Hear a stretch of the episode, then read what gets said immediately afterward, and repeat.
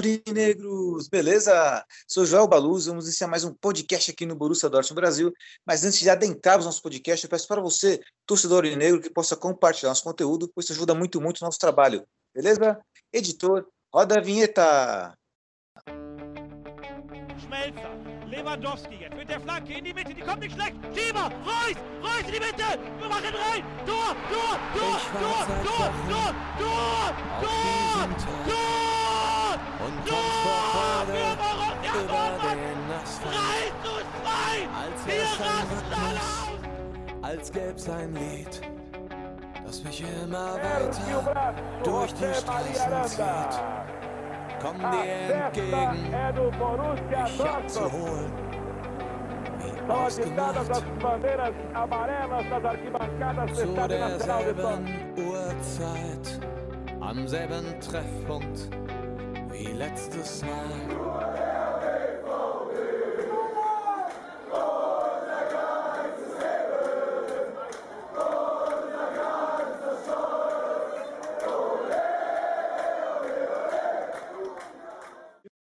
Primeiramente, um bom dia boa tarde, boa noite para todos vocês. Na nossa riquíssima mesa virtual de hoje, nosso episódio 99, estamos à presença do nosso querido di- editor, diretor do Borussia Dortmund Brasil, Renan Arede. Boa noite, Rê, tudo bom com você? Boa, boa noite, Joelito. Boa noite, galera. Tranquilo. Boa, Rê. Rê, qual é o seu destaque inicial de hoje? Terminamos a- o ano de forma melancólica. Boa. E Lembrando que hoje é o nosso episódio 99, eu esperava um episódio 99, né, de forma menos melancólica, mas isso aqui ainda vai pegar fogo, porque o debate de hoje vai ser muito bom. E também estamos à presença do nosso querido poeta do nosso podcast, ele que está retornando aí, Breno Benedito. Boa noite, Breno, tudo bom?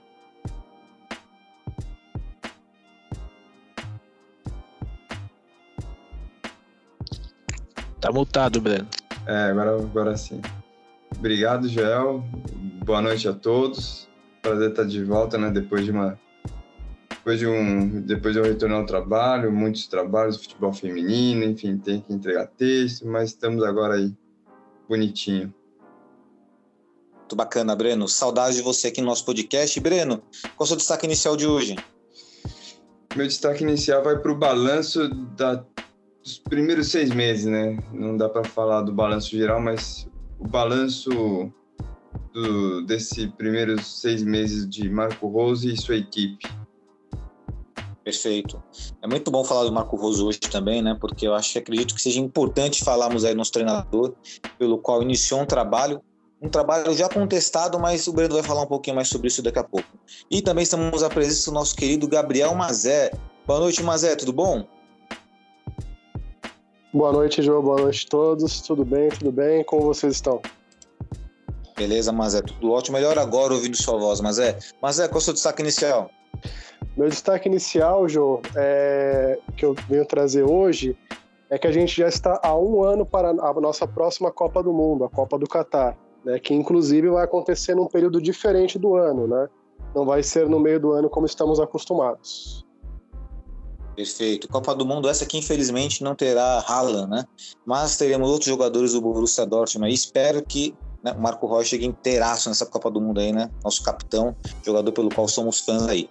E hoje, né, a nossa nosso episódio 99 tem um convidado especial, na verdade ele é um inte- integrante vitalício aqui, mas está retornando aí porque está de férias, o nosso querido Gabriel Vargas, nosso Baby Gabi. Boa noite, Baby Gabi, beleza? Boa noite, Elito. Boa noite, pessoal. Tudo bom? Depois de um longo ano aí de faculdade, tô, tô de volta. Que bom, tá de volta e sempre muito bem-vindo, viu, Gabi? Gabi, conta pra nós aí o seu destaque inicial. Ah, eu, eu, eu vim trazer alegria, né? Eu vim trazer alegria, então vamos falar de William Brandt. Perfeito. Julian Brandt, né? William Brandt que fez gol contra o Bayern de Munique, um belo gol, fez gol contra o Hertha Berlim, mas também deu uma entregadinha na paçoca. Vamos falar sobre isso ainda. Calma, Gabi, não tô te, não tô te apontando nada aqui, cara. Não tô querendo entrar em conflito com você, mas vamos falar bastante do hoje, com certeza, né?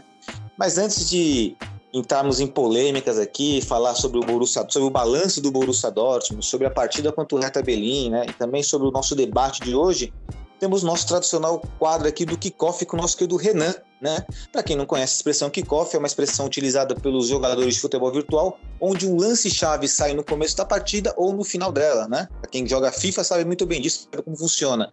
E Rê, qual é o seu kickoff de hoje?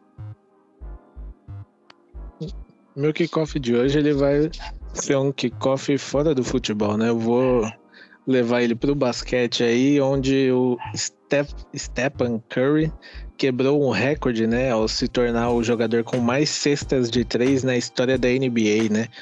Então é um, um marco muito grande que ele chegou aí. Se eu não me engano, são 2.794 na carreira. Olha só, hein? Dado interessante, né? Mas ele conseguiu esse recorde porque o nosso querido Oscar Schmidt nunca jogou NBA, hein, Renan?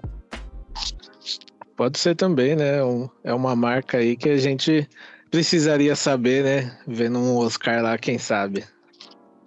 É verdade. Ô, Rê, aproveitando esse seu gancho aí, fazer. Já como estamos no episódio 99, né? Eu quero tirar uma curiosidade, curiosidade pessoal minha, e também pode ser curiosidade que está nos ouvindo também, né? Eu sei que aqui todo mundo ama futebol, né? Pergunta surpresa para vocês: todo mundo aqui ama futebol, mas qual que é o segundo esporte favorito de vocês, Renan? Qual que é o, de, todos vocês, começando por você, Renan? Ah, eu curto NFL. Eu acho muito interessante, é... me chama bastante atenção. Verdade, NFL é um jogo muito estratégico, pelo qual eu, não, eu, confesso que eu não entendo muita coisa, cara. Eu gosto de rugby. Rugby talvez seja parecido. Algumas coisas são parec... parecidas, mas né, ainda é um distante, bem distante, mas alguma coisinha linda, né? Mas legal, a NFL Inclusive, é ao, ao contrário de muita gente, não gosto do Giselo. Tô Boa. nessa. Ainda dando pitaca aí. E perguntar pro nosso querido Breno aí. Breno, qual que é o seu segundo esporte favorito? Cara, eu gosto muito do basquete. Basquete? Assim, tem um... é, ah, na NBA, não... Breno? Oi? Você torce pra algum time na NBA? Ah, eu gosto de... Eu, eu acompanho... Sim, sim, teoricamente o Lakers. Mas não sou muito, assim, de acompanhar, acompanhar, tal. Assisto os jogos. Boa, Breno. Agora eu vou perguntar para o nosso querido Gabriel. Não o Baby, não o nosso querido Baby, né? Mas o nosso querido Gabriel Mazé. Mazé, qual que é o seu segundo esporte favorito? Então, Jô, eu não acompanho tão de perto, mas sempre que surge alguma coisa assim, eu gosto bastante da natação. É, eu acho que é um esporte muito legal, muito saudável, né? É algo que, que eu gosto bastante depois do futebol, é claro, né? Boa. Inclusive, natação, mas é bom para você colocar o Mateu quando ele tiver condições, né? De tiver grandinho já, né? Para nadar, que é um esporte sensacional. Sem dúvidas, né? Evita vários, vários, várias doenças respiratórias, realmente ajuda no desenvolvimento, no crescimento, né? Sem dúvidas, eu, quando eu era criança, fiz pouco. Eu acho que todo, todo ser humano deveria fazer pelo menos um aninho aí, porque realmente o benefício é, é inigualável, né? Sim, total. Eu fiz é, praticamente 16 anos de natação, cara. Eu sei quanto é maravilhoso esse, esse esporte aí. Muito. É, tá vendo? Nosso podcast dando dica de saúde, inclusive. Boa, mas é. E agora perguntar pro nosso outro, pro nosso outro Gabriel, né? Nosso Baby Gabi. Gabi, qual é o seu segundo esporte favorito? Ó, eu vou chutar, hein? Acho que é golfe.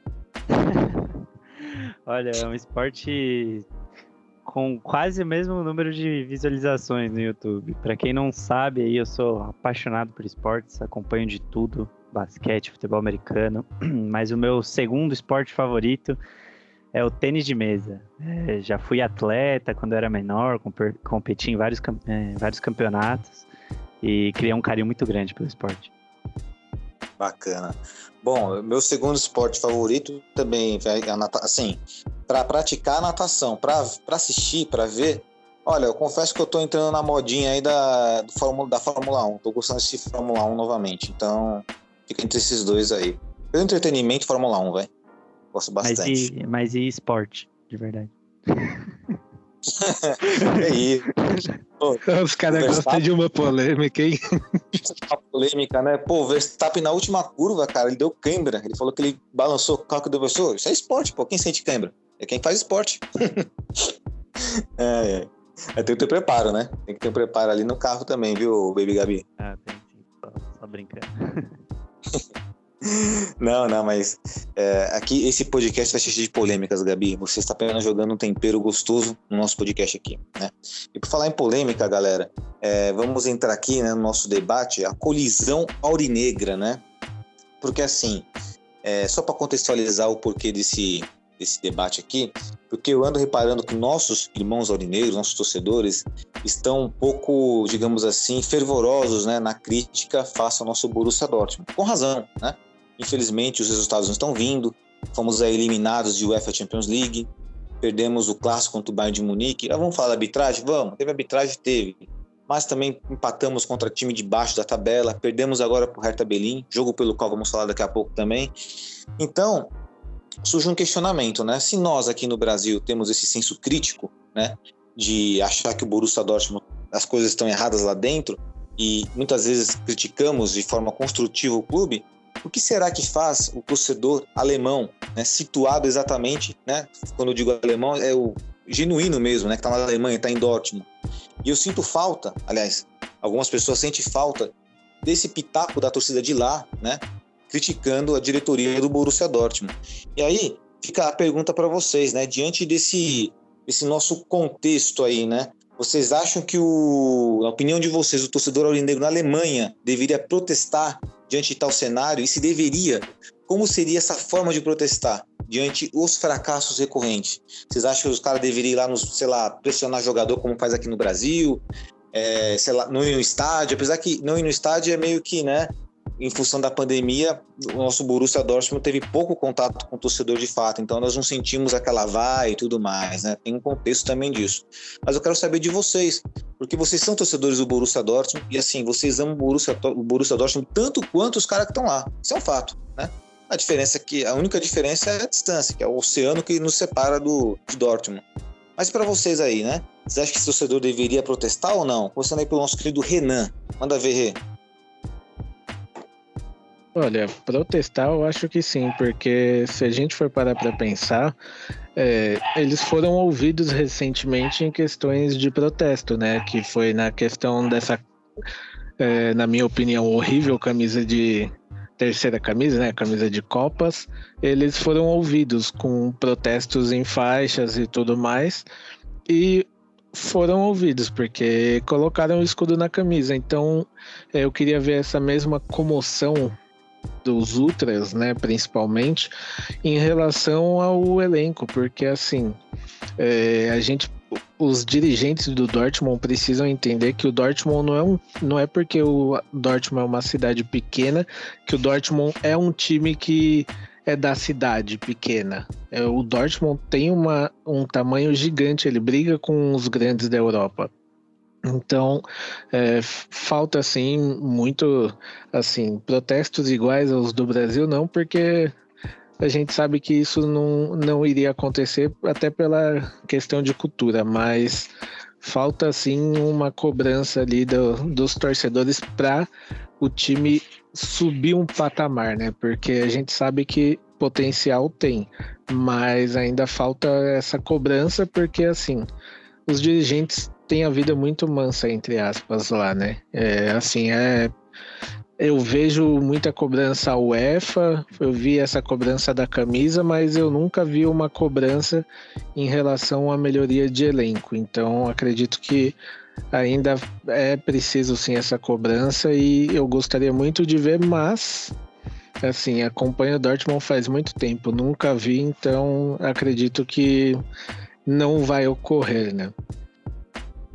Renan, se você pudesse balançar o carro de alguém, vamos supor que você pudesse assustar um jogador. Você, segundo sua opinião, isso não ajuda nada, né? Segundo sua opinião, não ajuda nada. Né? Mas se você pudesse fazer isso para algum jogador, qual seria esse jogador? Que, seria, que você teria uma conversa pessoalmente com ele? Ah, hoje é o Rummels. Sem dúvida nenhuma, assim, o Akanji já não. Você, ia, você pode balançar ele que não ia mudar nada, mas o Rummels fala: Judas, vem aqui, vamos trocar uma ideia tete a tete boa, Mads Fumos sendo contestado por nosso querido Renan aí, né? Eu balançaria o carro do Akanji, por exemplo, né? Mas enfim.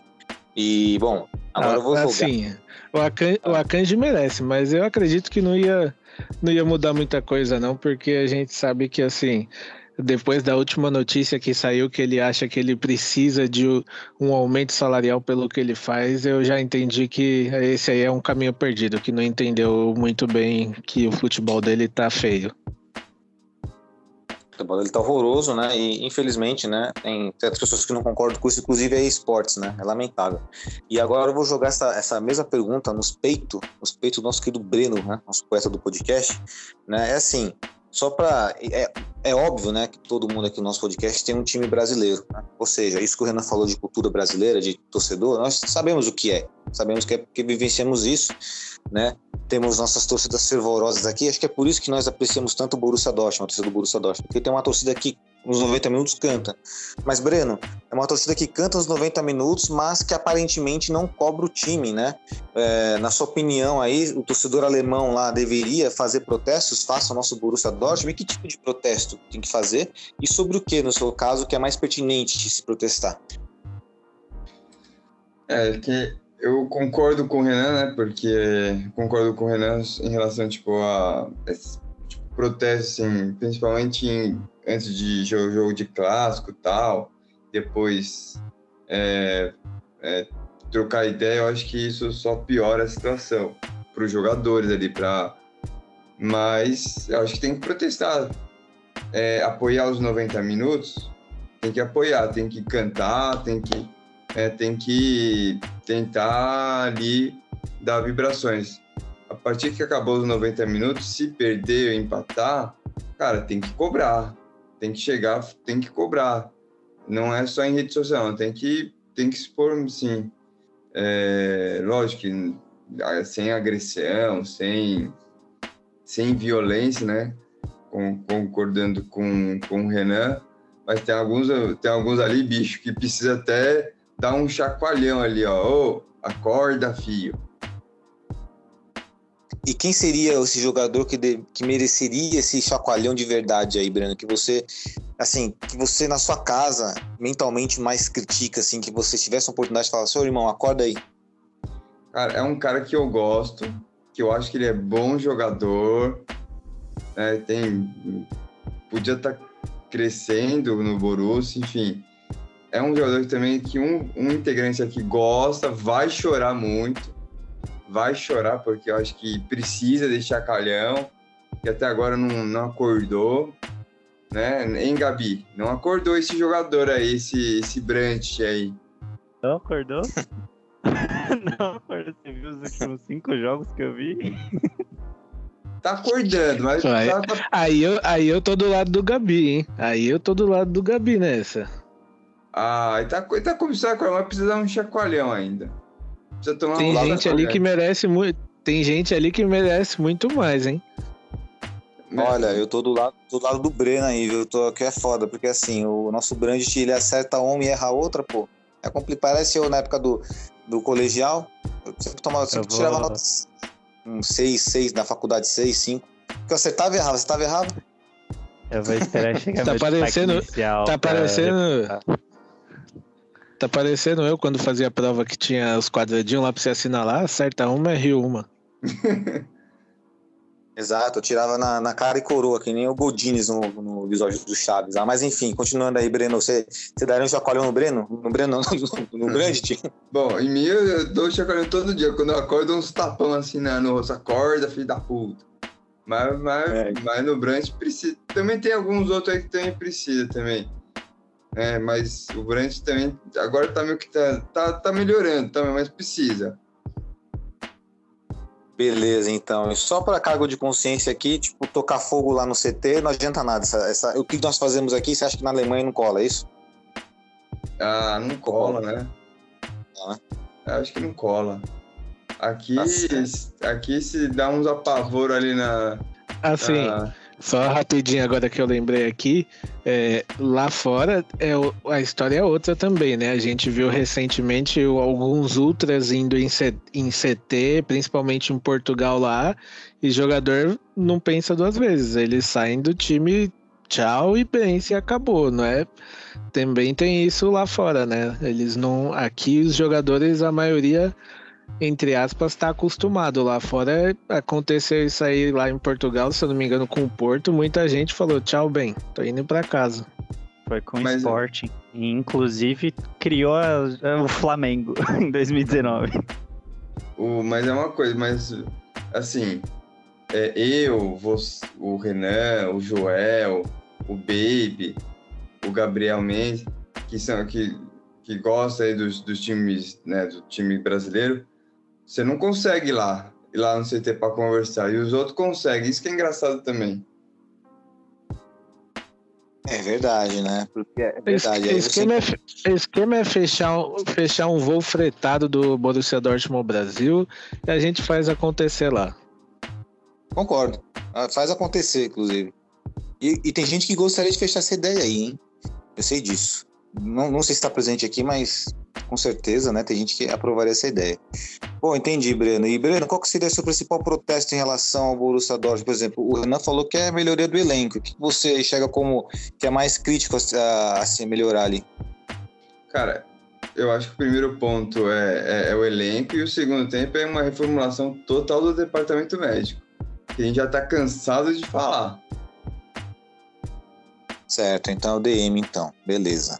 O Renan foi de elenco, você de DM, são pertinentes.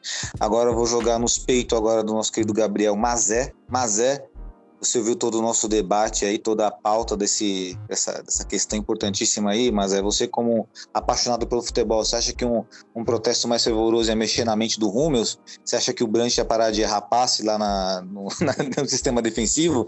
E você acha que aconteceria mais, na sua opinião? O que, que a torcida do Borussia Dortmund na Alemanha deveria fazer? Então, João, eu acho que assim, cara, é, protesto ele tem que ter, seja aqui no Brasil, seja na Europa, em qualquer liga, é, tem que ter protesto quando o time não tá bem, né?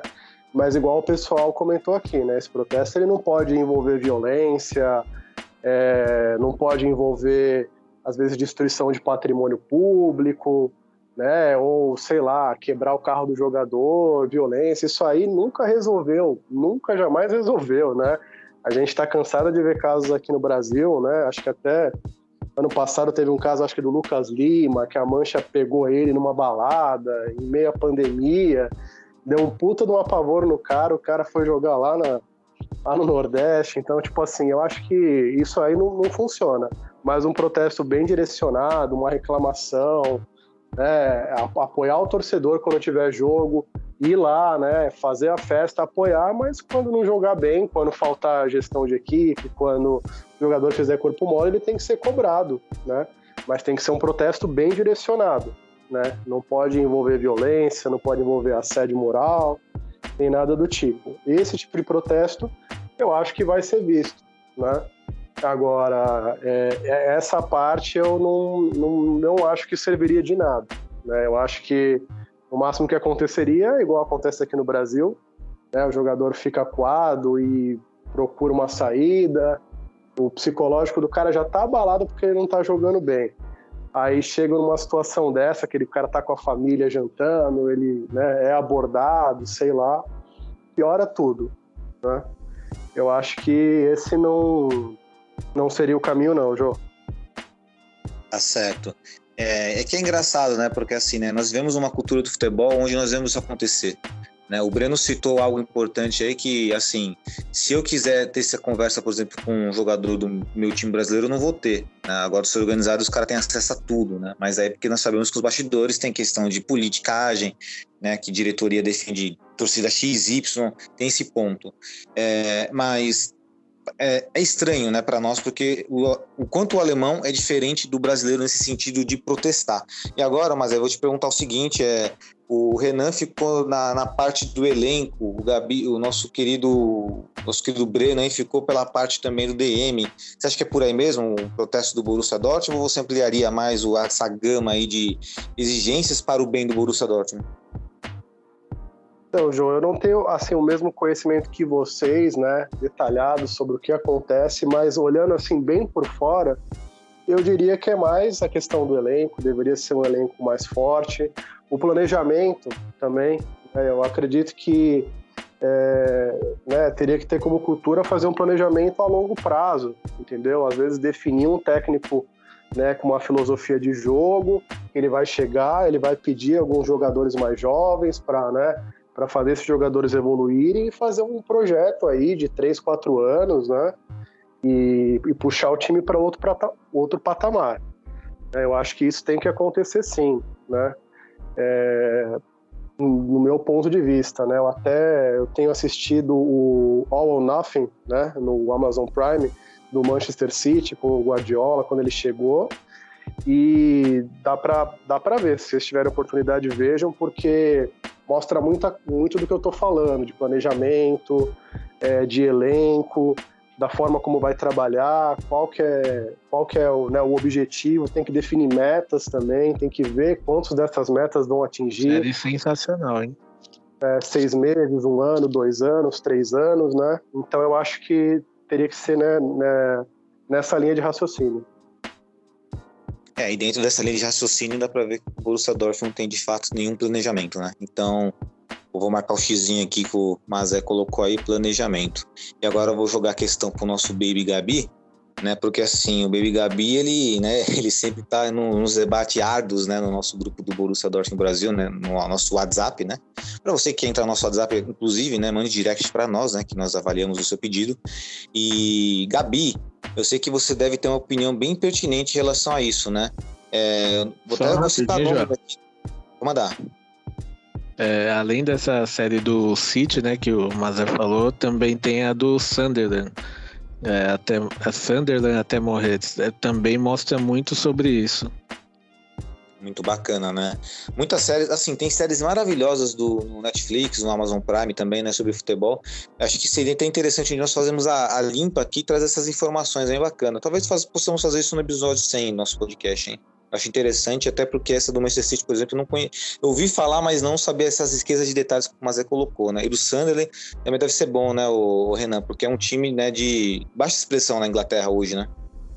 Sim, é uma série muito boa, mostra, né, como foi a troca de comando dos donos, né, porque o time foi comprado, então ele mostra como que é, é também essa questão de janela de transferências, mostra o último dia, mostra muita coisa, é jogador que sai e vai para time rival e enfrenta depois, então é uma série que mostra muito como é essa parte de gestão de clube, de contratação. Então eu aconselho muito a assistir, é muito boa. Legal. Caiu o toque aí do Renan aí. Confesso que vou dar uma olhadinha, inclusive, hoje Netflix aqui, que tem assinado, então vamos dar uma olhadinha e conferir. Boa dica, Rê.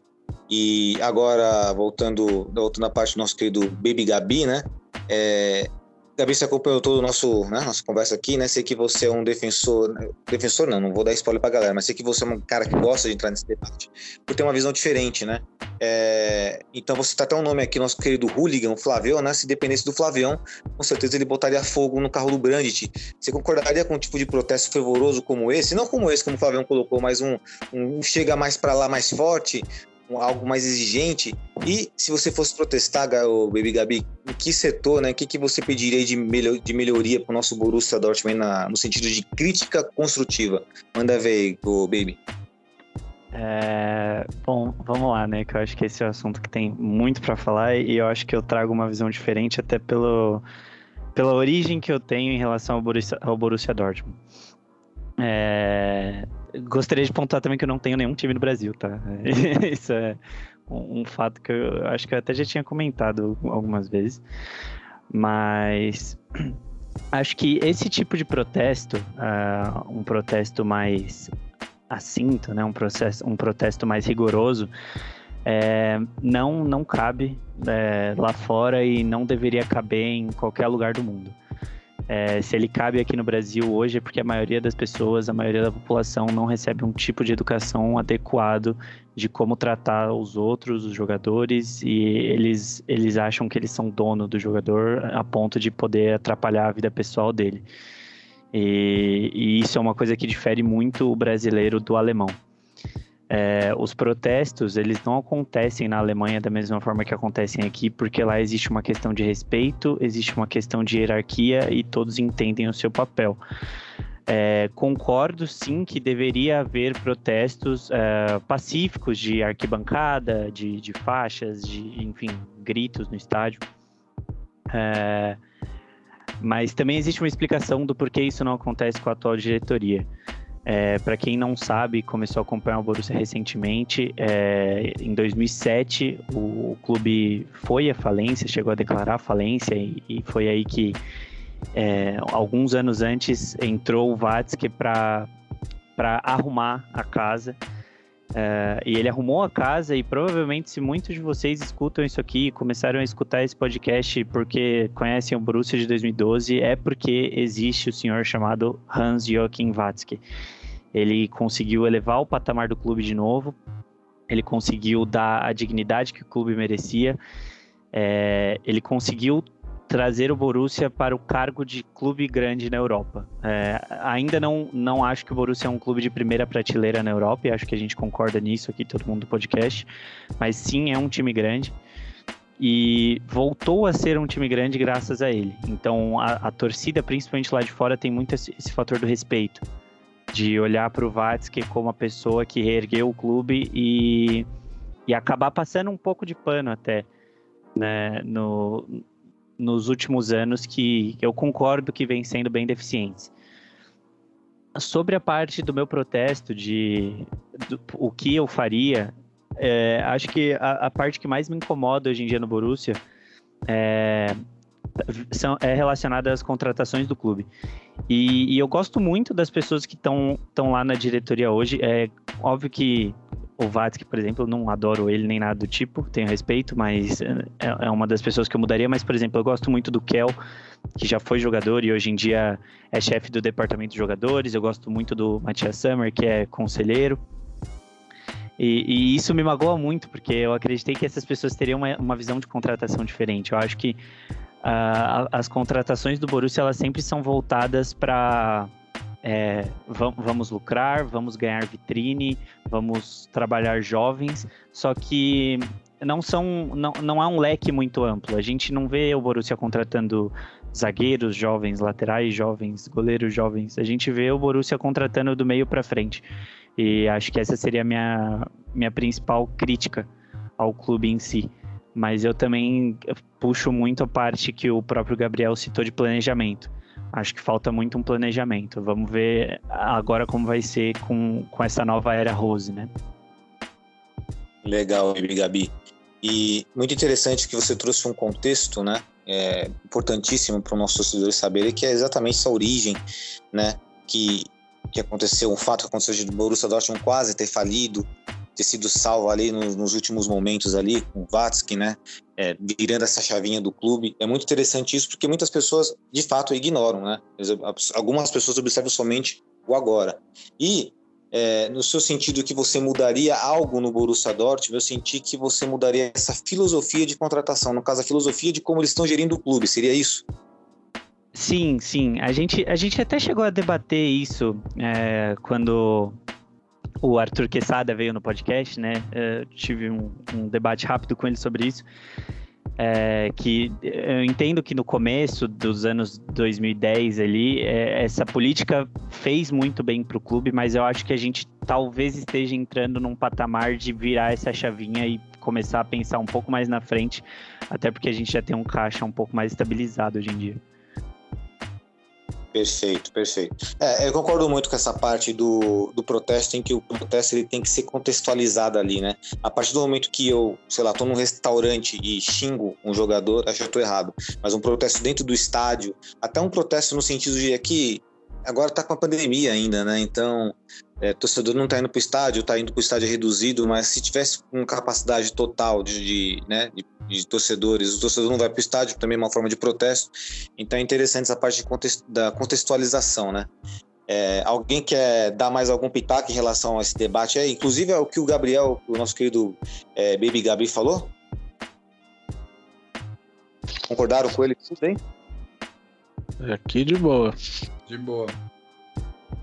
Tranquilo. E que jogador que você daria uma cobrada a mais, o, nosso querido Baby Gabi? Seria o Brandt? Diferente de alguns maníacos aqui que falaram Brandt, é, eu acho que. Eu acho não, tenho certeza que seria o Hummels, mas é, é um jogador que eu admiro muito. É, a cobrança seria mais por esse fator de que eu gosto muito dele, a gente sabe o quão, quão bom ele é.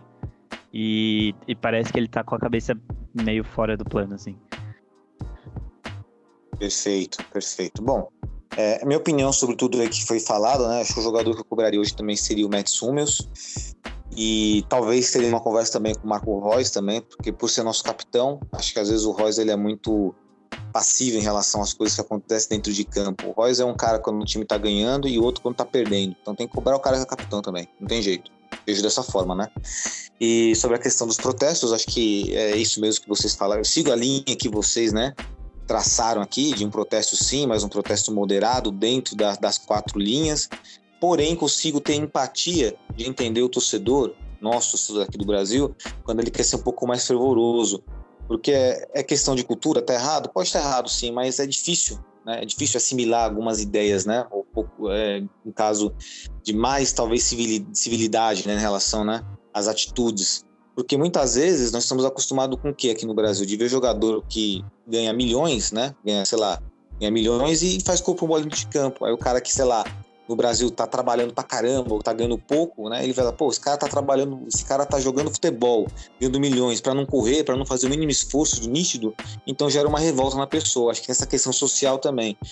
Coisa que na Alemanha, é, de forma evidente, é diminuída lá, né? Em função, né? Sabemos que a situação econômica do país da Alemanha é melhor, tudo mais. Então, é, é, várias coisas, são vários probleminhas né, que acarretam, faço que nosso torcedor enxergue dessa maneira. Então, por isso que eu tenho uma empatia, entendeu? Embora, ah, não concordo, mas posso entender o porquê ele pensa dessa forma. Né? Posso só e aí é um citar um ponto, Joel? Pode, por favor. É, em relação à, empatia pelos torcedores aqui do Brasil, eu, eu, com certeza entendo. Entendo que é um negócio de cultura, realmente.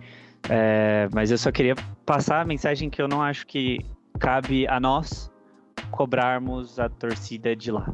É exatamente por esse fato de hum. quase ninguém aqui entender a realidade de lá. É, o, o fato do respeito que eu trouxe ao VATS, que essas coisas eu não acho que cabe aos torcedores do Borussia que estão fora da Alemanha fazerem essa cobrança para a torcida de lá. É, esse é um ponto importante, Gabi, porque assim, é, eu não tenho, a gente nem colocar nem como talvez o ponto principal, né? Se é válido a nossa cobrança com os caras lá, né? Interessante isso. Interessante isso. Até tinha perguntado, inclusive, com uma pessoa muito próxima de, de mim, e, pô, será que seria válido cobrarmos os alemães? É, acho que não, porque falar, é, cobrar é fácil, mas está fazendo algo para ajudar? Não está fazendo algo para ajudar. Tem que fazer algo para ajudar, tem que estar tá lá. É, tem que entender o que está acontecendo lá. E aí, o Gabi, então, é, tem muita diferença, também tem é, é questão, quando a gente fala questão cultural, galera, nós estamos falando tipo de coisa aí, tipo até de, de eventos de Segunda Guerra Mundial que teve lá, porque os caras têm um pensamento X, Y, é um negócio é, é, é, muito mais embaixo, o negócio é mais embaixo mesmo. Né? Então, é bem legal esse debate, eu acho que é um debate que dá para estender ainda mais o assunto, né? Até porque né, é um, algo em comum, né? Algo que é de fato, né? E isso não tem como contestar, é que todos queremos o bem do Borussia Dortmund, né?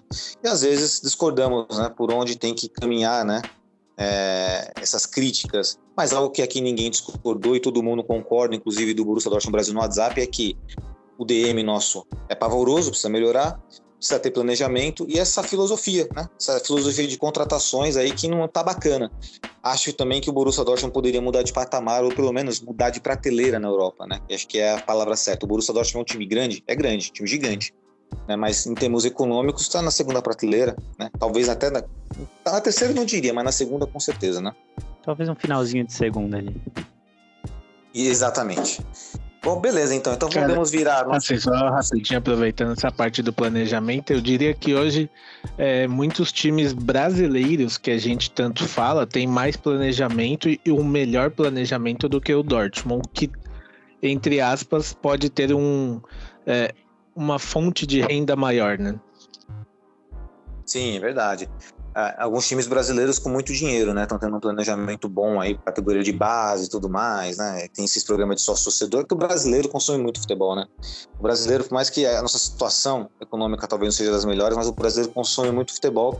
Isso é algo que impressiona até a imprensa argentina, chilena, os caras ficam debatendo lá na mesa redonda deles como é que os times brasileiros, os clubes brasileiros dominaram a Libertadores e os caras não tipo, não tem perspectiva nenhuma de mudar isso, né? Eles não têm esperança. É como se já soubesse, ó, a semifinal na Libertadores será com três brasileiros até quatro. Não tem chance. E, de fato, isso reflete bastante na questão da, desse planejamento aí, né? É interessante ponto, Renan. Inclusive, também, é um debate muito interessante para trazermos sobre os clubes brasileiros. Vamos fazer isso no nosso episódio 100. Ia ficar bem bacana falar sobre os planejamentos dos clubes brasileiros, porque aqui no nosso podcast nós falamos sobre futebol, sobre tudo, né? Não somente do Borussia Dortmund. Bem interessante mesmo. E agora, Renan, aproveitando, Renan, que você falou, eu quero chamar você para nossa conversa aqui. É o seguinte, nós vamos entrar aqui pelo giro pela Bundesliga. Vamos falar brevemente do jogo do Hertha Berlim contra o Borussia Dortmund, onde perdemos por 3 a 2 né? E você deu um destaque inicial aí, né? Seu destaque inicial, deixa eu ver se eu lembro aqui, tô pensando aqui, peraí. É, fim de ano melancólico, né? Por que um fim de ano melancólico, Rei? Se você puder falar um pouquinho dessa partida contra o Reta Belinha aí, vamos, vamos fazer de conta que eu não vi essa partida. Então conta pra mim o que aconteceu.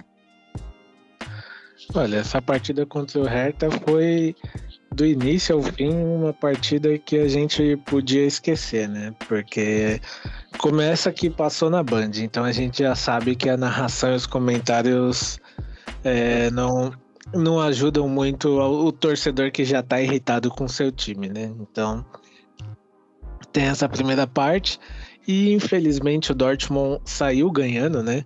Foi até um bonito gol aí do nosso grande amigo aí. Salve Baby Gabi, né? E no o primeiro tempo foi um jogo eu pelo menos que eu vi equilibrado. O Dortmund teve chances, o Hertha também. E já no segundo tempo, acho, não sei o que aconteceu. Os jogadores do Dortmund acharam que a partida estava ganha. Alguma coisa ali aconteceu, não, eu não sei. Sério, eu não consigo entender como que um time muda tanto em, em dois tempos. Assim, o Dortmund, ele ou ele joga muito mal o primeiro e faz tudo no segundo, ou é ao contrário e foi o que aconteceu. Ele fez até um jogo, entre aspas, decente no primeiro tempo, mas o segundo tempo foi horrível. O time é, completamente desorganizado, errando muito. E, cara, não. Foi o pior. Acho que se tivesse ficado 0 a 0 não seria tão melancólico quanto foi perder do jeito que perdeu o último jogo do ano. É, a gente tem aí, eu vi muita gente falando, ah, mas o Dortmund não é campeão porque não consegue ganhar do Bayern. Cara, hoje a nossa diferença pro Bayern é de nove pontos. E a gente perdeu na temporada pro Freiburg, pro Gladbach, pro Leipzig, pro Bayern, empatamos com o Bochum e perdemos pro Hertha. Então, se a gente for contar aí, a gente perdeu 17 pontos. Mesmo que a gente tivesse ganho do Bayern, a gente ainda estaria em segundo lugar. Porque a gente perdeu 17. Se a diferença é 9, a gente ainda estaria em segundo. Então não é só ganhar do Bayern. O Dortmund, temporada após temporada, ele vai faz... cometendo o mesmo erro, que é deixando pontos pelos, pelo caminho. O problema do Dortmund hoje não é especificamente não ganhar do Bayern e sim não ter uma é, não ser um time constante, não é, conseguir se manter ali na briga, porque ele tropeça nas próprias pernas.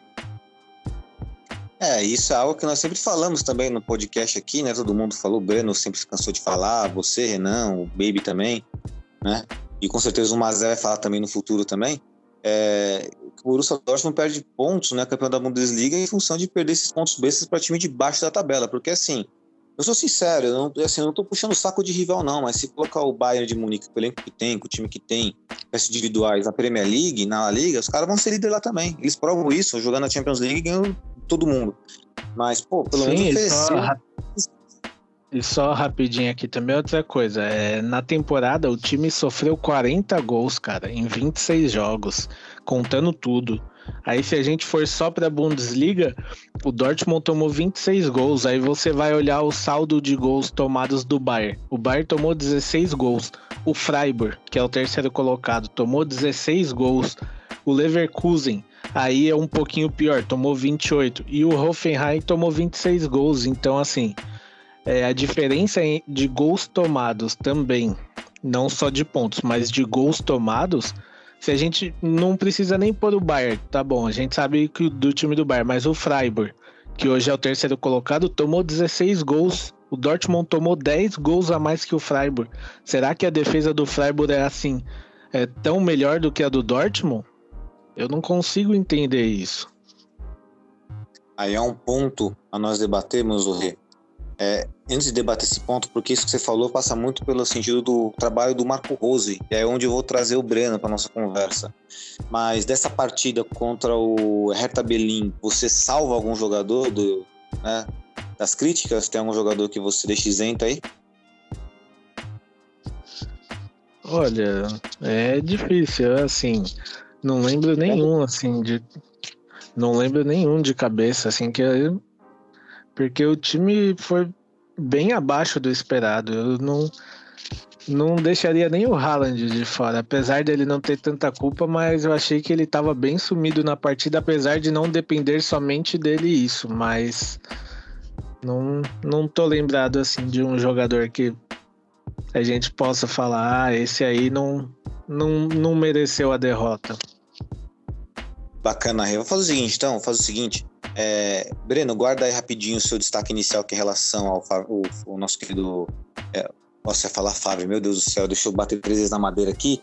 Peraí, não tem madeira aqui perto, um pouco bato, já um pouco bato. Tá com saudade? É, é, vamos por ordem cronológica aqui, porque eu sei que o Baby Gabi quer falar um pouco do Brandt, né? E com certeza o Baby Gabi vai salvar o Brandt dessa partida, porque o Brandt fez gol, né? E eu quero ver o que, que o nosso querido Baby Gabi tem para falar. Fala aí, o Gabi, em relação a essa partida contra o Hertha Belinha aí. E se você salvaria o Brandt aí, já linkando com o seu destaque inicial. É... Sobre a partida, eu acho que, igual, igual o Renan falou, no primeiro tempo foi uma partida bem disputada, com o Borussia saindo até melhor do primeiro tempo. É... E no segundo tempo parece que o time deu um apagão, é... não consigo explicar o porquê disso. Às vezes eu sinto que falta muita tática defensiva mesmo para o clube. É, também a gente tem que lembrar que não tínhamos quase nenhum zagueiro jogando na zaga oficialmente. A gente jogou com o Witzel improvisado, que não é uma boa opção, é, mas era a opção que a gente tinha. É, é uma derrota amarga, é, exatamente por, a gente esperar muito mais né, do elenco. No final a gente até deu uma recuperada ali, mas não foi o suficiente. É, não, não salvaria o Brandt nessa partida também, não, não salvaria ninguém. O Haaland no primeiro tempo é, parecia que estava andando em campo. É, mas, mas é um fato que o Brandt melhorou. Brandt, nos últimos cinco jogos do Borussia, ele deu três assistências e fez três gols e jogando muito bem nessas partidas. Na última partida contra o Greuther Fürth, ele jogou muito bem. Arrisco dizer até que para mim foi o melhor jogador da, da partida. É, então, é, é, é, eu não consigo entender como, como falam que daria um chacoalhão nele. Porque ele, ele realmente precisava de um chacoalhão, mas parece que alguém fez isso cinco partidas atrás. Porque de lá para cá ele vem sendo um dos melhores jogadores do elenco partida após partida, ele vem sendo um dos melhores jogadores que a gente tem em campo. Nessa última, ele fez um, um gol uh, e, e, e, deu algumas vaciladas, mas, enfim, as vaciladas acho que, acho que acontecem. Ainda mais quando o, o, o time inteiro está num nível abaixo do esperado. É, é, e a gente também tem que lembrar que o, o querendo ou não, ele, ele, ele tá chegando ali nos seus 25 anos, se eu não me engano. Então ele está atingindo a, a, maturidade do futebol, o ápice do futebol agora. Né? É, mas eu fico realmente muito, muito feliz de ver que ele recuperou a forma que a gente via quando a gente contratou ele do Leverkusen. É, mas é, você concorda que ele joga numa função diferente do que jogava no Leverkusen hoje? Ele joga um pouquinho mais com responsabilidade defensiva? Concordo, concordo, e eu acho que eram até situações bem diferentes, porque na época do Leverkusen ele tinha o Havertz ali para dar um apoio para ele no meio de campo. É, hoje em dia, não, não sei dizer se estão usando ele de forma errada, porque nos últimos jogos ele aparentemente se encaixou, mas definitivamente é, ele tem um, um, foco defensivo hoje muito maior do que ele tinha na época do Leverkusen. Na época do Leverkusen ele era é, primordialmente um meia armador. Ele não, não se preocupava em marcar. Hoje em dia ele tem que fazer um pouco mais isso até pelo déficit defensivo que o Borussia tem. Legal. E, Gabi, é, o Mazé tinha citado sobre o, exemplo do, do Pepe Guardiola, né? Sobre o planejamento tudo mais, do elenco. Você acha que isso tem dedo também do Marco, do Marco Rose, esse, essa melhora do, do Brandt? Inclusive, até te pergunto isso, você por ser um cara que observa bastante o Brandt, é, na sua opinião, o Rose conseguiu tirar mais do que o Favre em relação ao nosso alemão aí de 25 anos? Uh, acho que acho que com certeza. Uh, acho que qualquer qualquer não, mas a grande maioria das melhorias que a gente vê de jogadores, assim, é, na maioria das vezes tem algum dedo do jogador mexendo um pouco na tática do time. É, e já queria deixar claro também que eu gosto muito do Marco Rose. É, acho que ele é um cara com ideias incríveis e que é, com o tempo só, só vai melhorar esse time do Borussia. Entendo o ódio por ele no momento, até pela inconstância do time, mas acho que ele é um cara que tem muito para agregar se mantermos ele e, e dermos um planejamento é, de acordo com as ideias de futebol dele. Bacana, então, né? Agora, momento aí do nosso querido Breno aí, né? Já linkar o seu destaque inicial aí, Breno, sobre esse balanço do Marco Rose, né? Eu concordo com o Baby Gabi, gosto, né? Que assim, vou dizer que gosto e desgosto, mas acho ok o trabalho do Rose por tudo que acontece, né? Sabemos que tem o déficit de elenco, como o Baby Gabi colocou aí, mas eu quero saber sobre esse balanço do Rose aí, ô, ô Breno. Se, também se você tá gostando do trabalho dele, se quiser também dar uma pitada aí no jogo Hertha Berlim Borussia Dortmund, fica à vontade, o nosso poeta.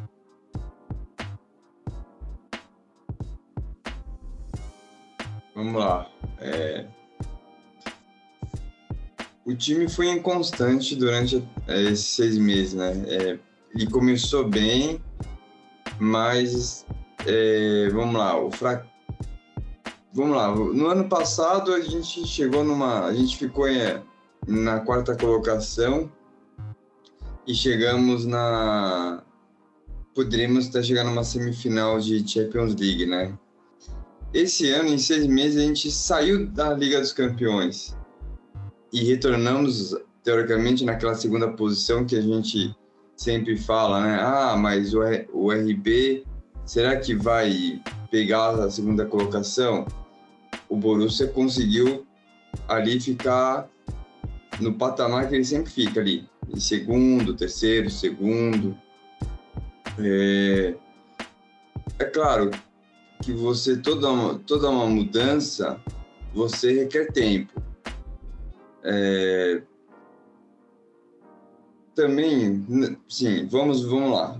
A gente também tem a, o que a gente já falou, é, todo mundo deu uma opinião. Eu falei do DM, o Mazin, o Mazi falou sobre planejamento, é, o Renan falou é, do elenco, enfim. Tudo isso é, é, é válido, né? O Rose não, não tem vê os mesmos problemas que vem com os mesmos problemas de Frave e Tercic, teoricamente. Se você for ver, é muito jogo no DM. Mas, assim, ele pegou um time campeão da Copa da, da, da Copa da Alemanha. Ele pegou um time com moral, um time que estava em alta. Era manter. É, ele manteve ali na segunda colocação mas o futebol é ruim. É, você, é, não sei quem estava falando sobre gols tomados, que foi o Renan. Cara, hoje nosso time toma mais de dois gols por jogo. É inaceitável. Tudo bem, você pode ter um, um, jogo, um ou outro jogo, você pode acabar tomando dois ou três por circunstâncias. A gente tomou mais, mais que um turno já. A gente nem acabou o primeiro, que a gente já tomou gols no segundo, teoricamente. Cara, é, é absurdo, eu acho isso um absurdo, porque um time do, do, do Borussia não pode tomar tanto gol assim. E isso não é só do Rose, vamos deixar bem claro também. Mas só que parece que acentuou os problemas, acentuou as, os erros né? Você vê um, um, um Rúmeus entregando a paçoca várias vezes, isso até contra o Bayern. Enfim, é, você colocou o, Borussia ok naquela segunda posição, mas você também eliminou o Borussia da Champions League, que no ano passado, com o Terzic, fez, teoricamente, uma das melhores campanhas. Chegou a umas quartas e, por mínimos, de, por, por mínimos detalhes, não foi para a semifinal. Por detalhes, detalhes. E você, você tem um DM horrível. Você tem, é, em certos momentos durante o ano, que ficou muita pressão e você vê muitas, você viu muitas críticas, principalmente do, do Marco Reus, sobre, sobre a escalação, sobre a tática do time. Tudo bem, ele chegou, né, a gente tinha uma experiência muito grande do Rose, que ele podia dar outros ares, enfim. Só que a coisa ainda não aconteceu. Ok, são seis meses, mas temos que avaliar. A gente não pode também passar um pano. A gente tem que criticar, porque o time está pior. Eu vejo que o time está pior, teoricamente, com, em relação ao Tercic e em relação a, ao Favre. Faz muitos gols? Faz. Mantém aquele mesmo projeto. Toma muito e faz outro. Mas eu acho que na construção, eu acho que ainda o Rose está pecando. Está errando muito. Né? também tem o DM, também tem o DM. E isso passa pela diretoria. Ou você faz uma grande reformulação e fala assim: ah, gente, vamos reformar porque não tá dando. É muito jogador no DM, é muito jogador. Mas assim, é, em seis meses foi bom. É, dou uma nota 5,5 para ele. Nota 5,5 do Rose. Alguém quer comentar aí? Manda aí. Posso falar? Vou mandar alguns pontos aqui. É, o Marco Rose, talvez a campanha dele, em, principalmente em Champions League, não seja tão boa. Pelo é, a gente tem também o fator da força do grupo que o Dortmund caiu antes e o agora. É, como o Breno falou, o Marco Rose acabou de chegar, então ele está implantando o estilo de jogo dele e para mim o principal, mas de longe, de longe, assim, o principal fato se chama Jadon Sancho. É, por mais que ele estivesse numa fase ruim na temporada passada, era um jogador essencial, principalmente em questões ali para o Haaland, que ele era um cara que ia para cima e ele encontrava o Haaland. A gente pode ver que o entrosamento entre Sancho, Haaland e Royce era uma conexão muito foda, igual a gente falou aqui, que quando os três estavam para jogo, esquece, ninguém podia parar. Tanto é que na final da Pocal a gente viu o que eles fizeram com o Red Bull. Eles destruíram o time dos caras e com os, os três tendo participações no, no jogo. Então, para mim, é, o time, sim, caiu de produção, lógico, mas é, para mim a principal peça entre essa caída aí se chama Sancho. O time perdeu muito, é, bastante qualidade, não muito, mas bastante qualidade com a saída dele. E assim, é, o Dortmund tá levando muito gol, sim, mas é, eu fiz aqui até um levantamento né, do Marco Rose do Gladbach. E, é, na primeira temporada dele, do Gladbach, foram 42 jogos, 23 vitórias, 7 empates e 12 derrotas. A temporada passada dele pelo Gladbach. 46 jogos, 18 vitórias, 12 empates e 16 derrotas. É, atualmente pelo Dortmund ele tem 26 jogos, 16 vitórias, 1 empate e 9 derrotas. Então é, dá para pensar que sim, pode ter uma evolução, mas eu acredito que o Rose sozinho não vai conseguir dar essa evolução. Ele precisa de peças ali, igual a gente já falou, é, ele precisa de um respaldo maior também. Porque não adianta só chegar para ele e falar: ó, é, o Sancho saiu, mas a gente tá te dando um, um AD, ADM lá do Salzburg, porque de acordo com o que falam, é ele que vem para substituir a saída do Sancho. É, não dá para julgar também o Rose, porque pelo menos para mim o Sancho era um dos principais pilares do Dortmund e saiu. Então a qualidade do time é, com isso cai bastante, né? Perfeito. Lembrando que nós não trouxemos uma reposição para o Sancho, né? Trouxemos um jogador, pagamos no Malen, mas é outra característica, outra posição, então é bom lembrar isso também. É, alguém fazer um comentário em cima do, da, da visão do Breno aí? É, Gabi Gabi? só- acho que eu só queria comentar que não existe time no mundo que não tomaria três gols por jogo com a zaga que a gente tem. Ainda mais com o Rummel em má fase. O Borussia só não tomou esse tanto de gol ano passado porque o Rummel estava vivendo uma das gente- melhores fases da vida dele.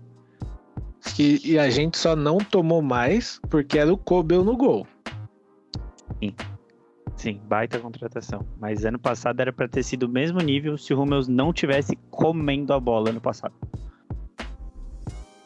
Perfeito. E agora eu quero saber, né? O Breno ele trouxe dados interessantes, né? Trouxe um argumento muito válido, porque de fato, se nós observarmos o Borussia Dortmund na bola, nós não percebemos lá tanta evolução. Porém, é aquela história. Seis meses de trabalho aí, né? É algo mais, né? mais recente. E eu vou, vou jogar essa, esse problema no, pro nosso Gabriel Mazé, Mazé, Mazelito, meu querido. É, nosso, nosso treinador, Marco Rose, né? como você já viu aí, né? Muitas críticas em relação, talvez, críticas construtivas em relação ao trabalho dele, é bem verdade. Mas você acha que nesse momento, né? Vamos lá, contextualizando, o Borussia Dortmund foi eliminado de uma Champions League em um grupo teoricamente fácil. O grupo não era difícil, era Sporting, era Besiktas, era Ajax. Tirando o Ajax, os outros dois oponentes eram viáveis, né? Na Bundesliga, não temos praticamente nenhuma chance. Eu não acredito, desculpa, eu não vou iludir ninguém. Também não tem chance nenhuma de ganhar a Bundesliga, não vai ganhar. Vai ficar em segundo colocado ali e tomara que fique em segundo colocado, porque tem a ameaça da terceira- colocação. Diante de tudo isso, você acha que ainda o torcedor do Dortmund tem que dar respaldo e confiança no trabalho do Marco Rose? Ou você é, deixaria isso mais pra- a longo prazo, né? Observar esse desempenho do time para ver se melhora? Porque eu acredito assim, eu não tô querendo influenciar a sua opinião, mas eu acredito que piorar não piora. Então, Jô, assim, o que, que eu acredito, tá? Eu acredito que seis meses de trabalho é muito pouco, né, para ter uma mudança pertinente, para trazer uma nova filosofia de jogo, né? Eu acho que é muito pouco. Eu acho que hoje um treinador, para ele realmente ter condições de mudar o patamar de um time, implementar um- uma filosofia, uma mudança mesmo de mentalidade do clube, é no mínimo ali dois anos, né? Trabalhando é, de fato aí igual, né? Vocês trouxeram alguns dados, né? Média de gols tomada e tudo isso, isso realmente pesa, né? Isso realmente pesa para continuidade do, desse técnico, né? É, a gente sabe que para um time ser competitivo, principalmente numa competição de mata-mata, como é a Champions League, ele tem que ter uma, uma média de gols tomados muito baixa, né? Hoje em dia, no futebol atual, para você ter um para você se dar né, o luxo de ser um time que toma muitos gols e mesmo assim ainda é um time campeão você tem que ter um meio de campo um ataque assim extraordinário né e é uma coisa que não é a realidade de muitos times hoje né hoje você pega aí pouquíssimos times que tem essa média de gols feitos tão alta né, para se dar o luxo de tomar muitos gols e mesmo assim ainda ter resultados e ser campeão. Então, assim, é, eu acho que o que, que tem que ser analisado é, no trabalho dele é tentar achar um equilíbrio, né? Tanto no que ele vem fazendo no futebol jogado, em que a gente consegue assistir, né? e também a análise de números, né? A análise de números é importantíssima, né? Tentar achar um equilíbrio entre as duas coisas e para tentar. É, eu eu não, não descartaria ele assim num, num tempo tão curto, Jô, sinceramente. Eu daria ele mais tempo para trabalhar. Mas aquela coisa, né? Ele tem que, pelo menos, conseguir mostrar para os torcedores, conseguir mostrar o trabalho dele para os jogadores, qual que é o objetivo dele, qual que é a meta dele, o que, que ele está fazendo, né?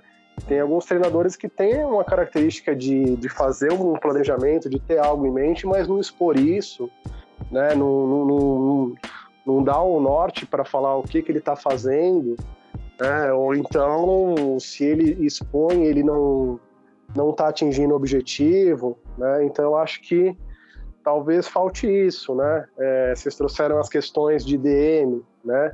Às vezes um time está tendo muita contusão porque pode estar ocorrendo alguma falha no treinamento, às vezes o elenco está pobre, não está suportando o número de jogos durante o ano, né? Às vezes a, a recuperação dos jogadores de uma partida para outra está muito pesada, né? O rodízio de jogadores para as competições não estejam alcançando, né?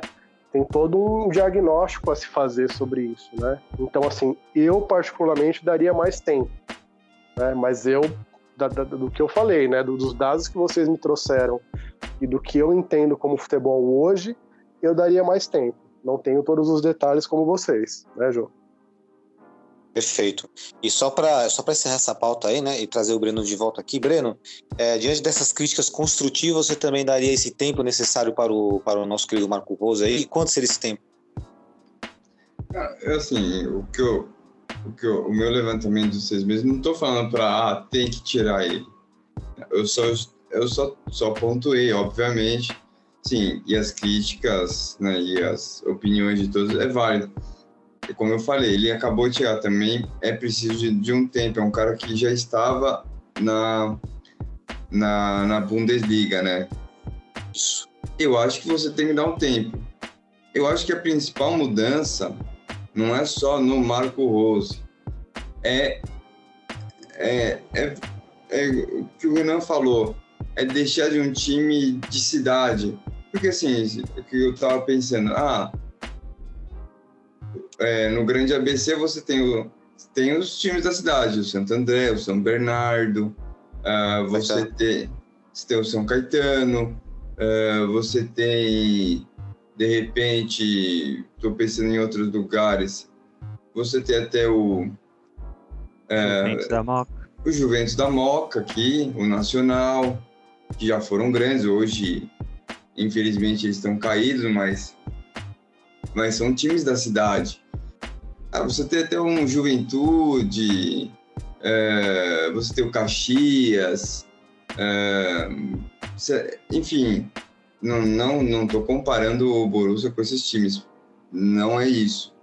Mas é o que o Renan falou, você tem que pensar, o Borussia tem que pensar grande, ele não tem que pensar médio, ele tem que pensar grande, mas também tem que pensar grande a médio e a longo prazo, como o Menzi falou também, você tem que saber, ah, é da cidade? Ok, é um, é um time, mas o Corinthians é da cidade, São Paulo é da cidade, uh, o Hertha é, é da cidade de Berlim, né? Então você também tem que tirar isso um pouco também.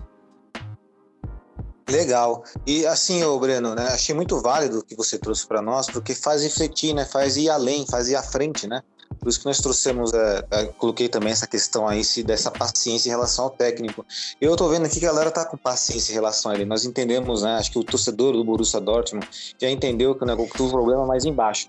Mas assim, só para encerrar, tá? Só para a gente pular de quadro agora, é, sair dessa parte da Bundesliga, mas só para encerrar assim, é, a impressão que eu tenho é a seguinte: que o Tercity, assim, no último terço do trabalho dele ali, ele trabalhou, ele foi muito bem, Tercity, né, naquele finalzinho, recuperação, Champions League e tudo mais, ganhou o Pokal.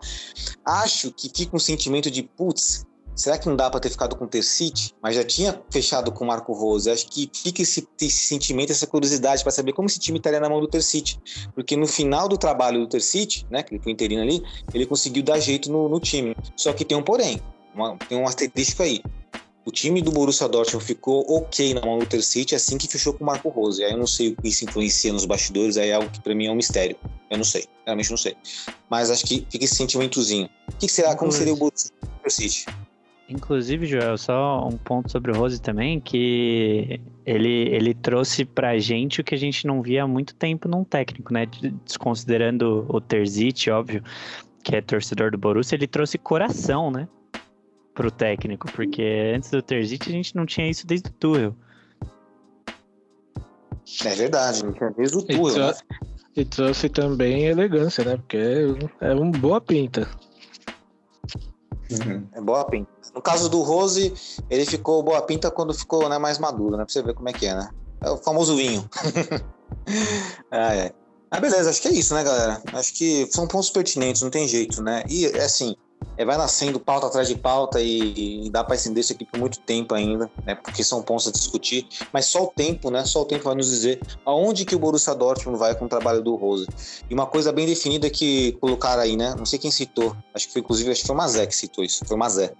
É, qual é o objetivo do clube na temporada, né? Isso é até uma piada interna da galera do Borussia Dortmund. Ah, o objetivo alcançado, segunda colocação. Eu acho que esse pensamento tem que mudar com o Borussia Dortmund. Acho que não dá para planejar ser segundo colocado, tem que almejar sempre ser campeão. Se for segundo colocado, foi uma consequência da tentativa de tentar ser primeiro. Olha que bonito, hein? Os caras copiam esse discurso, todo mundo compra, mas não, né? Mas vamos lá. Classificação da, da Bundesliga aí. Bayern de Munique com 56 pontos, Borussia Dortmund 41. Não, não, não, não, peraí, desculpa, desculpa, desculpa. tá, dos gols pró, perdão, perdão, galera. Fala, falha técnica aqui, vai voltando, voltando, tá? Não precisa nem cortar o Renan, deixa assim, a galera dá risada. É, Bayern de Munique 43 pontos, Borussia Dortmund 34 na segunda colocação, o surpreendente Freiburg, né, com sua defesa aí melhor que a do Borussia Dortmund, né? O Schole, é? o Schotek, Scholeberg, sei lá. Qual é o nome do zagueirão lá do, do Freiburg, o Baby, o Baby Gabi? Você deve lembrar. É o que estamos cobiçando ele. Enfim. É, Scholeberg, é... eu não lembro. Isso, é por aí. Freiburg com 29 pontos, Bayer Leverkusen com 28 pontos e Offenheim com 28. Na zona de degola aí, né, temos o Grotfurt, grande Grotfurt e o Arminia, né? Nós perdemos, conseguimos aí também né, nos complicar. Então é isso. É, acabou os jogos do, do ano, né? Retornaremos aí. Quando é que o Borussia Dortmund retorna aqui? Deixa eu ver. Se alguém sabe de cabeça. Aqui. Se eu não me engano, é dia 8 de janeiro. Exato. 8 do 1, perfeito. Contra a entrar Frankfurt fora de casa, tá? Só pra pontuar. Então é isso, galera. É, não vamos iludir ninguém, né? Eu, sinceramente, segunda colocação, eu quero ver na Europa League. A Europa League eu tenho uma boa expectativa. Acho que ser campeão da Europa League dá uma amenizada na eliminação. Precoce. Inclusive, Joel Schlotterbeck. Aí Perfeito, olha aí. Pronúncia certa aí de um cara que sabe a língua alemã. É sucesso, com Baby Gabi é sucesso. Agora, galera, vamos aqui pro duelo de lendas da La Liga, da La Liga Espanhola, virando a página literalmente, tá? Mas eu vou encurtar esse duelo para dois só, tá? Porque o podcast já passou um pouquinho o tempo. Então vamos lá. Duelo de lendas da La Liga. Então vou perguntar para vocês aí, vai pela ordem, tá? Pelo Renan, pelo nosso Breno, Baby Gabi e Mazé, né? É, Xavi versus Iniesta, do Barcelona. Lembrando, são duas lendas, né? São dois jogadores icônicos aí, é, multicampeões, e foram eles, inclusive, talvez a peça essencial para o Messi ser o que é hoje, né? Isso passa muito pela, pelos pés de Xavi e Iniesta. Então, eu vou perguntar pro Rei aí, Rei, duelo de lenda aí do Barcelona, Xavi ou Iniesta? Aí você pode analisar no sentido técnico, no que o torcedor mais gosta, você escolhe. Olha, eu, eu vou de Iniesta, apesar de ter visto os dois jogar, foi um, um, enorme prazer, né? A gente sabe o tanto que eles jogaram, mas eu acho que o Iniesta era, era um mais cérebro do time do que o Xavi. E lembrando também que são dois campeões do mundo, aí foram campeões com a Espanha, né? Em 2010, lembrando, né? Uma grande geração da Espanha, inclusive. O famoso, entre aspas, tic-tac, né? Tic-tac porque o Guardiola não curte esse termo. Top é... 2 e top 3 da bola de ouro, inclusive.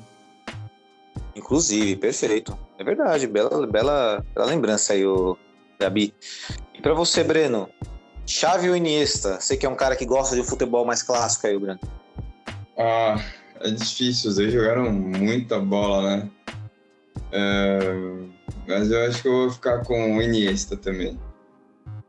2x0 Iniesta. Com você agora, meu querido Baby Gabi.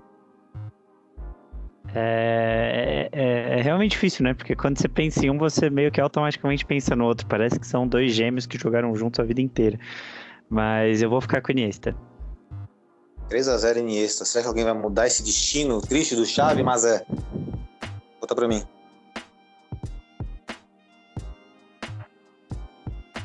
Mas é? Oi, Jô. Sumiu um pouco a conexão aqui, cortou. Nesse duelo, cara, eu, putz, eu sou apaixonado por esses dois jogadores. Até acho que eles são complementares, né? Gosto muito do Xavi, mas para mim o Iniesta é o maior jogador espanhol de todos os tempos. Quem que é o maior? Quem que é? Quem você escolheu? Iniesta. Iniesta, Jô. Maior jogador Iniesta. espanhol de todos os tempos. Gostei. Ah, legal. Concordo com isso? Ah, dá pra concordar. E dá pra discordar também. Mas dá... eu, eu concordo. concordo. Eu concordo. Concordo. Pô, perfeito. Tá bom. Pô, concordei já ferrou, já, já dei meu voto. Dei spoiler, pô. Eu sempre caio nessas pegadinhas. E esse também. É pelo estilo de jogo, né? É como o Sorin falava, né? É futebol mágico, né? Magia, né? E o Iniesta tinha magia. Né? Inclusive, quando a Espanha fez aquele ganhou Copa do Mundo, ganhou Eurocopa, né? Um colega, um amigo nosso, inclusive, o Mazé conhece, falou que o Xavi é, ele fez uma interrogação, Xavi é melhor que Zidane, né? Acho que é um exagero, acho que não, mas é, mas o Iniesta, um monstro. Entre os dois, prefiro o Iniesta também. Agora vamos mudar de duelo de lenda aqui, tá rapidinho. Vamos pro rival do Barcelona, que é o Real Madrid. Esse duelo é interessante, porque eles não são contemporâneos, mas, assim, são muito próximos de geração. Lateral, lateral esquerdo, Roberto Carlos contra Marcelo Real Madrid. Né? Roberto Carlos contra Marcelo, no clube Real Madrid. Renan. Ah, eu assim gosto muito do Marcelo, mas para mim é o Roberto Carlos. É um cara que fez minha infância eu assistindo os jogos dele e as faltas que ele cobrava é, é sensacional. A curva daqueles bicão dele, é, para mim, não tem igual. Legal, bom, eu espero mais equilíbrio nesse aqui. Vamos ver se vocês vão fazer essa. Não sei. Roberto Carlos ou Marcelo aí, ou Breno? Putz, eu, eu curto e grosso, Marcelo. Boa, curto e grosso, perfeito, precisa explicar. É, Baby. É, eu acho o Marcelo mais técnico que o Roberto Carlos, mas eu vou votar no único que fez alguma coisa pela seleção, Roberto Carlos. Mas é, tô curioso para saber a sua opinião, mas é. Seu voto, na verdade. o Marcelo, eu acho que ele é um monstro, né, na história do, do Real Madrid, tudo. Talvez um dos laterais mais habilidosos que eu já vi jogar. Mas eu acho que o Roberto Carlos foi único, né? Ele, ele mudou a história dessa posição. Então eu fico com o Roberto Carlos. Legal. Eu vou equilibrar um pouco aqui. Eu vou de. Ah, eu vou ser sincero, eu vou de Roberto Carlos, velho. É de Marcelo. Assim, que tem dois, tem dois lados, né? É assim, qual foi o melhor lateral esquerdo? Acho que o Roberto Carlos. Agora quem teve mais sucesso no Real Madrid foi o Marcelo, né, os títulos. Mas, preferência, fala, jogar no meu time, no Borussia Dortmund. Roberto Carlos, prefiro o Roberto Carlos que o Marcelo no Borussia Dortmund. Né? Respectivamente também no, no time brasileiro. Então é isso. Então é isso. Beleza, fechou aqui o duelo de lendas, né? Achei bem interessante aqui, porque de fato, Xavi Iniesta é jogador para a história, né? Não tem jeito, né? Que traz lembrança, traz nostalgia, né? O momento de nostalgia aqui é muito, muito, muito forte, pega muito para mim aqui. Para vocês também, que eu sei. Agora vamos para. Agora vamos pular um quadro aqui, galera, né? Porque o tempo já se deu bastante. Aí cada um lança aí a, o breve resumo aí do Giro pelo Mundo que ia mandar, tá? Começar pelo Renan. Renan, seu Giro pelo Mundo. O Giro pelo Mundo de hoje vai para Libertadores Feminina, né? Que é a Comebol, a a UEFA, né? Desculpa, Comebol divulgou aí que a premiação é, vai ter um aumento, né? Vai ser um milhão e meio de dólares para o campeão e 500 mil dólares para o vice-campeão. Então a Libertadores Feminina ganha esse avanço, né? Um avanço de 85 mil é, dólares aí para o campeão e 50 mil para o vice, né? Então é um grande avanço, principalmente para os times pensarem em investir mais na categoria. Perfeito, né? Espero que os clubes de fato investam na categoria, inclusive, né? É, lembrando, né? Nossas meninas do Borussia Dortmund né? Estão arrasando lá na, na, na Alemanha. Temos que trazer também destaque sobre essas meninas também que né, são exemplo.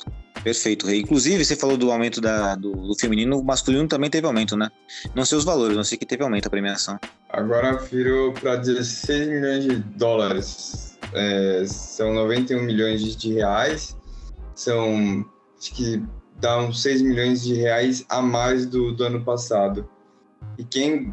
O time que ganha, passar por todas as fases, até incluindo a pré, parece, vai ganhar. Puta, acho que era 20, alguma, alguma um, um outro bom dinheiro também, somando todas as, as fases também.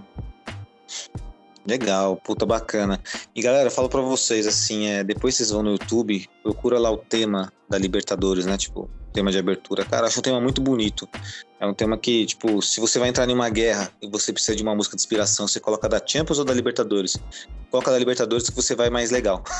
acho ah, legal o tema. Champions League é, é uh, do, da, da Libertadores é, é você. Quando você escuta, você vê aqui. Você lembra os caras jogando pedra no, no, no escanteio. Tudo bem, é, é, feio, é feio, mas é, é, é, é aquela guerra. Exato. Remete que é uma batalha mesmo. Acho muito legal esse tema da Libertadores. Eu acho tão difícil hoje em dia criar uma melodia que, que causa identificação com a competição, mas é que nem a Globo, quando os clubes, os clubes fazem gol, né, no Brasileirão, coloca uma musiquinha que é horrorosa, tiraram os hinos pra colocar uma música horrorosa. Tipo, é difícil ter uma identificação com melodia, com esses jingles, assim. Enfim. Mas agora vou trazer. Agora é pra você, Breno, agora, né? Sugiro pelo mundo. Você tá falando aí, manda ver. Ah, vou pegar uma frase do Renan que soltou aí, acho que no grupo do BBB Brasil. Muda Ah. o clube, mas não muda o cartão. Nosso querido Serginho Ramos aí, mais um vermelhinho aí na conta. Mais uma expulsão. Gostei da frase, hein? É, Não boa querido, quanto- Re- querido Ah, Renan, tá. Renan. todo- é, arroba Renan, Renan Arade. Perfeito. Baby Gabi, seu juro pelo mundo. O Giro pelo Mundo é aqui no Brasil mesmo, sobre o Flamengo. Jorge Jesus acabou de dar uma declaração que talvez deixe os torcedores do Flamengo um pouco tristes. Ele acabou de falar: não é sobre o que eu quero, nem sobre o que o Flamengo quer. Eu tenho um contrato até maio e eu não vou rescindir. Perfeito. Perfeito. Já foi bem, bem objetivo aí, né? Os torcedores do Flamengo, né? E que também são torcedores negros aí, uma má notícia aí pra galera aí, né? E você agora, mas é, teu giro pelo mundo, na verdade, teu giro pelo Aliás, mundo. é só, só rapidinho, pra- pegando o gancho aí do Jesus, talvez isso aí deixe a torcida do Benfica mais triste do que a do Flamengo, né? Porque ele lá não, não, é, não morrem de amores por ele. É verdade, né? A galera lá não, não curte muito, né? O, o, Jesus, né? Ele é contestado. Verdade. E agora eu vou trazer o nosso querido Mazé. E Mazé, é, eu lembro que era sobre Copa do Mundo, né? Manda ver.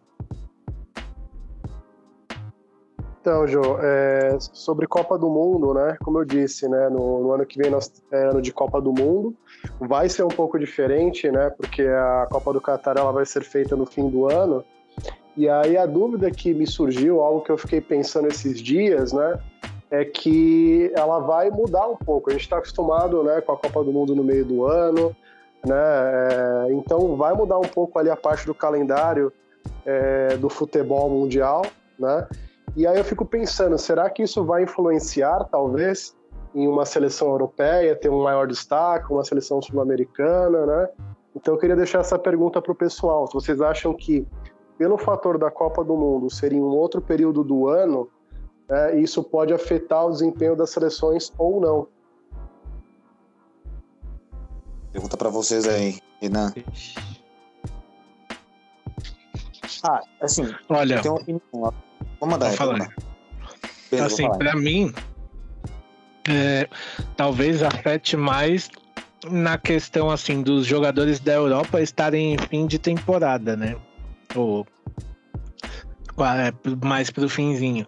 Então pode ser que talvez, é, vamos supor, para um Brasil, para uma Argentina que talvez tenham uma parte de jogadores mais descansados daqui, pode dar um, uma certa assim, dá para chegar mais. Calma aí, é, quando que vai ser a Copa? Desculpa. Novembro? Dezembro, né? Acho que entre novembro e dezembro. É, então é, é Então é o contrário. metade. Isso, isso, isso. Final de É. temporada aqui na América. É final de temporada aqui pra gente, então é o contrário. É isso. Ah. O Renan acabou de anunciar que o Brasil não tem chances. Olha. eu não falei nada, mas. Assim. Vamos que vamos, né? O X é logo ali. Ah, mas, é, mas tendo em vista que a maioria dos jogadores jogam na Europa, então não pesa tanto. É. Mas se a gente for pensar na seleção brasileira hoje, é, o atacante que pelo menos eu chamaria se estivesse no lugar do Tite é o Hulk. O goleiro. Chamaria o goleiro do Palmeiras.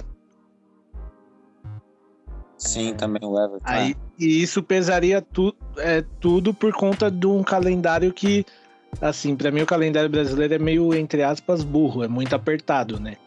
Então isso vai pesar também nessa questão, né? Mas essa mudança de data aí é em função do, do clima, mas é, sabe a informação aí? É por causa do clima, não é? Que tá menos quente lá, será? Isso. exatamente. Seria inviável fazer no meio do ano, né? E por essa razão passaram para o fim do ano.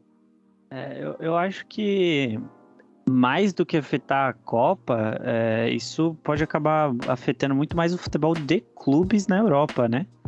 Que principalmente na Alemanha, que a gente está acostumado a ter a famosa pausa de inverno, que não é por causa do inverno, mas acho que pode afetar muito mais uh, o final da temporada europeia.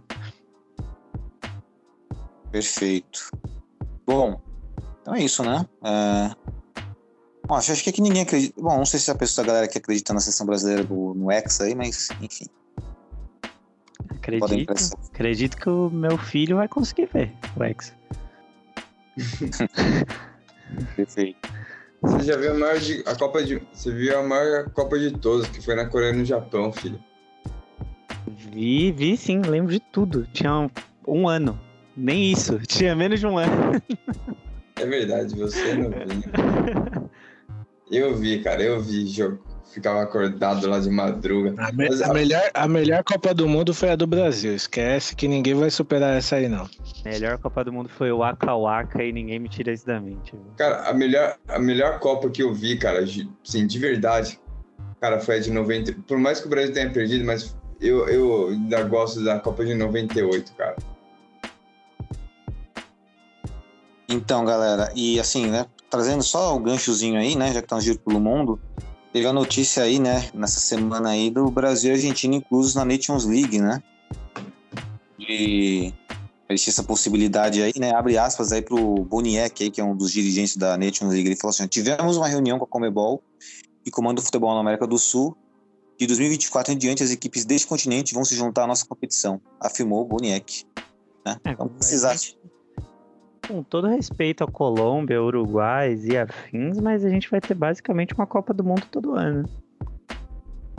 Exato, vai ter um amistoso. É, acho legal isso, porque não tinha amistoso mais, porque os caras estão jogando a Nation, não tem amistoso com um time nivelado da Europa. O cara não tinha data, a data FIFA lá, né? Sim, sim. Mas é, é a gente brincava que a Nations era a Copa sem Brasil e Argentina, tá aí. E olha, o brasileiro a gente não vai pegar pilha, hein? Vamos pegar pilha, vamos para ganhar o um campeonato, eu tenho certeza disso. Adora, o brasileiro e a Argentina adoram as competições dessa daí. É, e, e, parece que não sei se o europeu dá tanto valor, não sei como é que é a pegada lá, nunca parei para medir isso, né? Mas acho que dá, né? Estágio lotado no final. Os caras jogando que nem louco, acho que sim, deve dar valor, sim. Mas bacana, né? Vai nascendo aí uma competição lendária, hein? Vale, bacana. Vale lembrar aí que a próxima Copa do Mundo a gente ou não tem Itália ou não tem Portugal, né? É verdade, né? Inclusive, só para só para encerrar, só para encerrar aqui, o Rê, nosso giro pelo mundo, bela pauta que você levantou, só para votações, só para ver quem que vai dar aí, na sua opinião, Itália ou Portugal, quem vai ficar de quem, quem vai para a Copa do Mundo? Itália. Itália. Para você, o Breno? Itália. Baby. Itália, mas eu também não duvido do Cristiano Ronaldo fazendo três gols na prorrogação e levando Portugal, mas eu voto Itália. Não, mas é, não sei se nem precisa perguntar, mas é. Itália, Ju. Eu acho que a Itália, é, a tradição vai, vai tentar segurar o homem ali. Boa, eu vou de Portugal, em função do homem. em função do homem, eu vou de Portugal, mas ó, essa foi quase unânime, hein? Mas é, mas é um torcedor da, da seleção italiana, né? Eu já sabia a resposta já.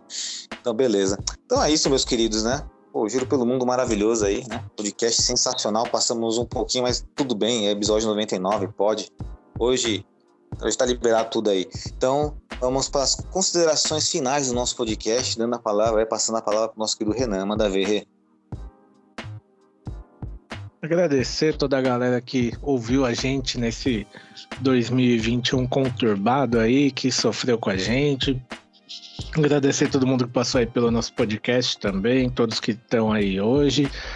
Desejar um feliz Natal e Ano Novo para todos nós aí, que 2022 o Dortmund fale, não, peraí, tá tudo errado, vamos arrumar isso aqui, demitam um DM médico lá, tragam um novo e vamos ver, né? Vamos ver o que nos aguarda e que chegue 2022 com o nosso número 100. Boa. Sim, tá chegando, hein? Edição especial nossa aí, né? O 100 é só uma vez só. É, Breno, passa a palavra para você para as considerações finais. desejar aí todos um feliz Natal, um feliz ano novo para todos os integrantes, né?